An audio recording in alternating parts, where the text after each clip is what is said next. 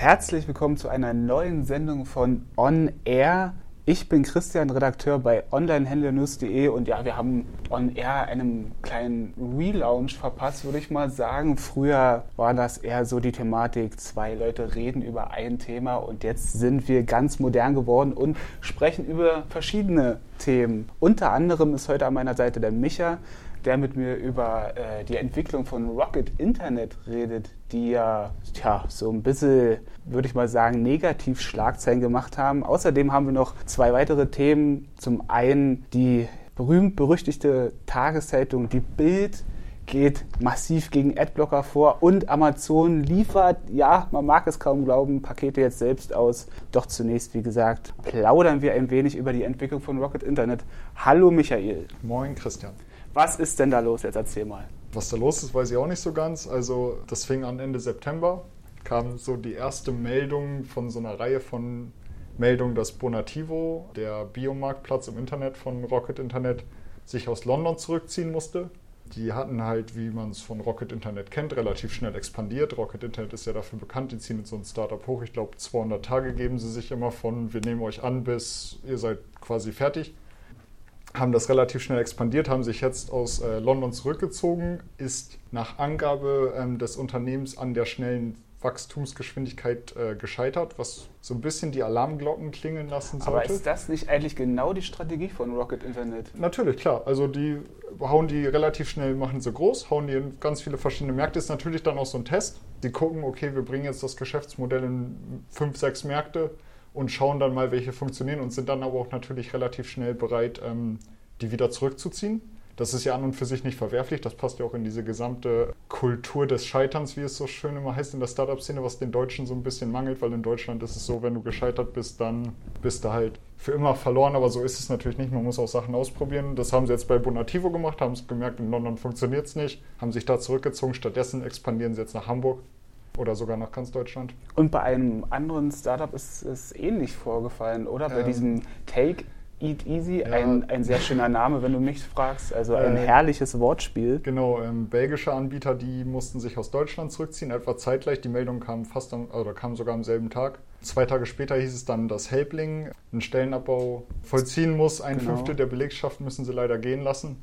Da haben Was sie sich schon auch. Ist, ne? Na, natürlich, aber die haben halt auch äh, sind schnell expandiert und haben gemerkt, okay, in manchen Märkten läuft es vielleicht noch nicht so ganz und müssen jetzt natürlich schnell wieder zurückrudern. Ist dann natürlich relativ große Schreckensmeldung, wenn ein Fünftel der Belegschaft da vergehen muss. Nicht mal zwei Wochen später hieß es dann, dass Spaceways, so ein Startup, was quasi Lagerraum vermietet für Leute, die in der Stadt wohnen und jetzt nicht den größten Keller haben oder gar keinen Keller haben, dass die halt da ihren Hausrat so ein bisschen einlagern können, was sie überhaben.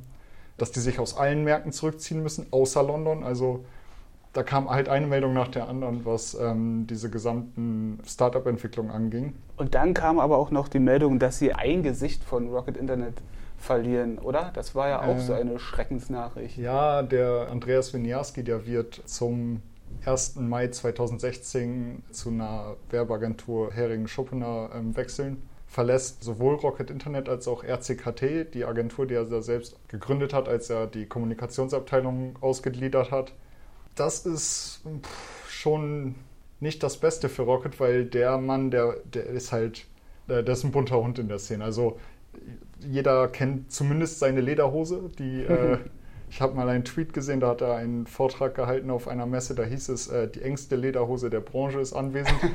er fällt dadurch schon auf, er ist auch so ein sympathischer Kerl, also die verlieren da schon echt ein wichtiges Gesicht. Ich glaube, neben Oliver Samba ist er so der bekannteste von Rocket mhm. also neben den Samba-Brüdern ist ja so der, das bekannteste Gesicht von Rocket Internet und dass er da jetzt geht, angeblich aufgrund von internen ähm, Quälereien, weil es gab wohl Leute, die waren unzufrieden, dass er sowohl die Kommunikationsagentur als auch der PR-Chef von Rocket Internet noch war.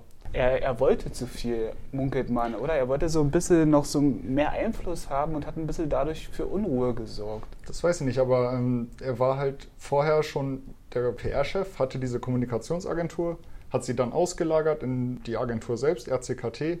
Also die 40 Mitarbeiter hat er mitgenommen und war dann sowohl noch PR-Chef von Rocket Internet als auch von dieser eigentlich unabhängig auftretenden Agentur der Geschäftsführer.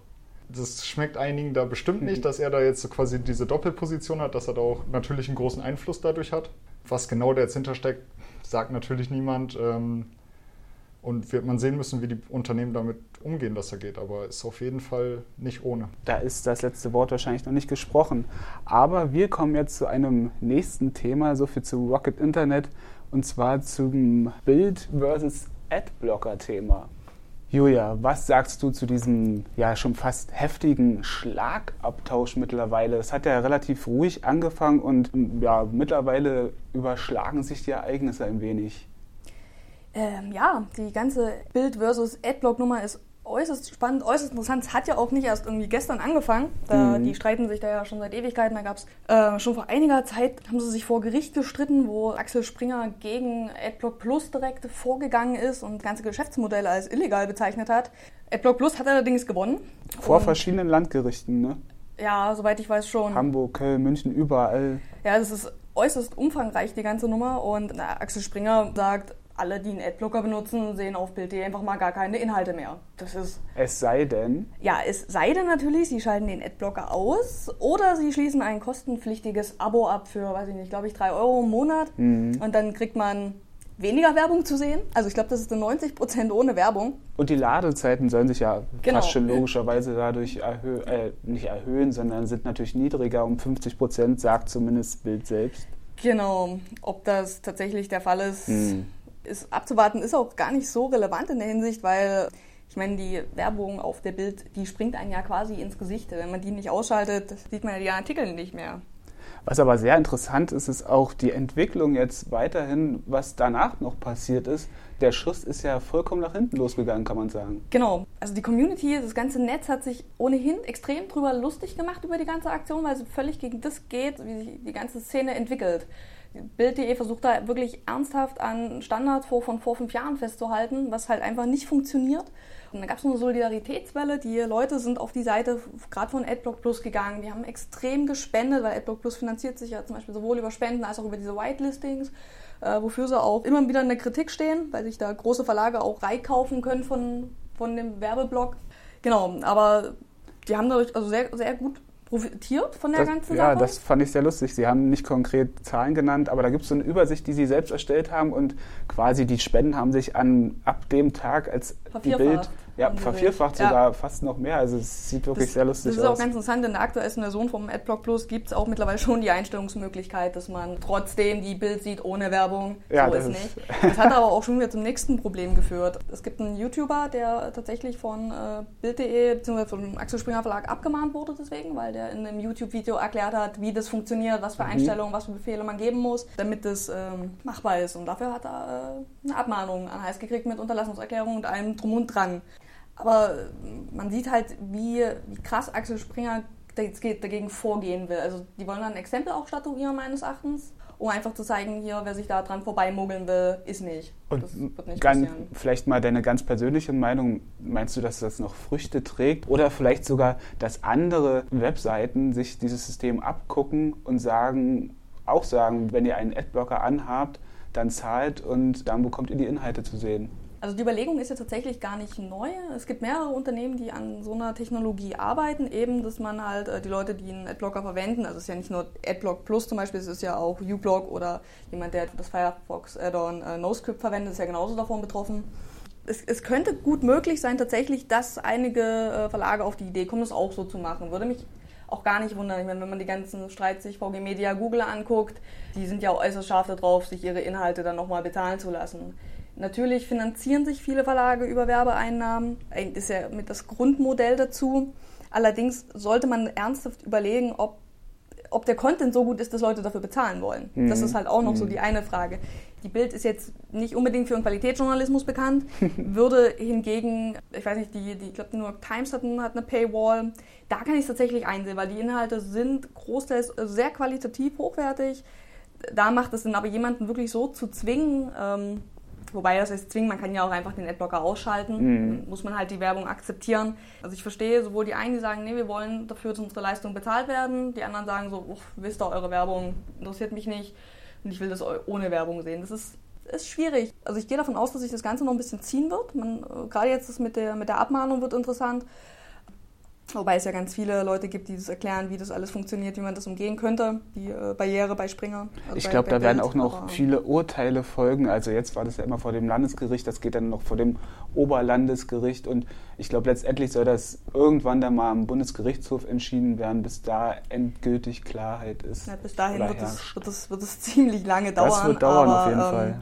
Es kommt ja darauf an, spätestens wenn Bild.de an Klickzahlen verlieren wird, was mhm. es meines Erachtens tun wird, weil angeblich soll äh, jeder vierte Bildleser einen Adblocker verwenden und wenn die nicht mehr kommen. Das haben die selbst geschrieben, genau. Ja, ja. und wenn die nicht mehr kommen, haben sie ein Problem, dann brechen denen die Zahlen ein und dann können sie auch weniger Kohle für ihre äh, Werbung verlangen, für die Werbeplätze und da werden sie sich vielleicht auch wieder was anderes überlegen müssen. Dann wird sehen, wo es hingeht. Aber es ist, also es hat sich jetzt, also die ganze Entwicklung ist, hat sich extrem zugespitzt. Das ist ein äh, sehr interessantes Beispiel für alte Welt, neue Welt, auf jeden Fall auch so, die alte Verlagswelt, die irgendwie um jeden Cent und ihre Werbeeinnahmen kämpfen wollen. Es ist ja nicht so, dass Axel Springer pleite wäre oder ähnliches und so sehr auf das Geld angewiesen, aber gut, das ist ja, ne?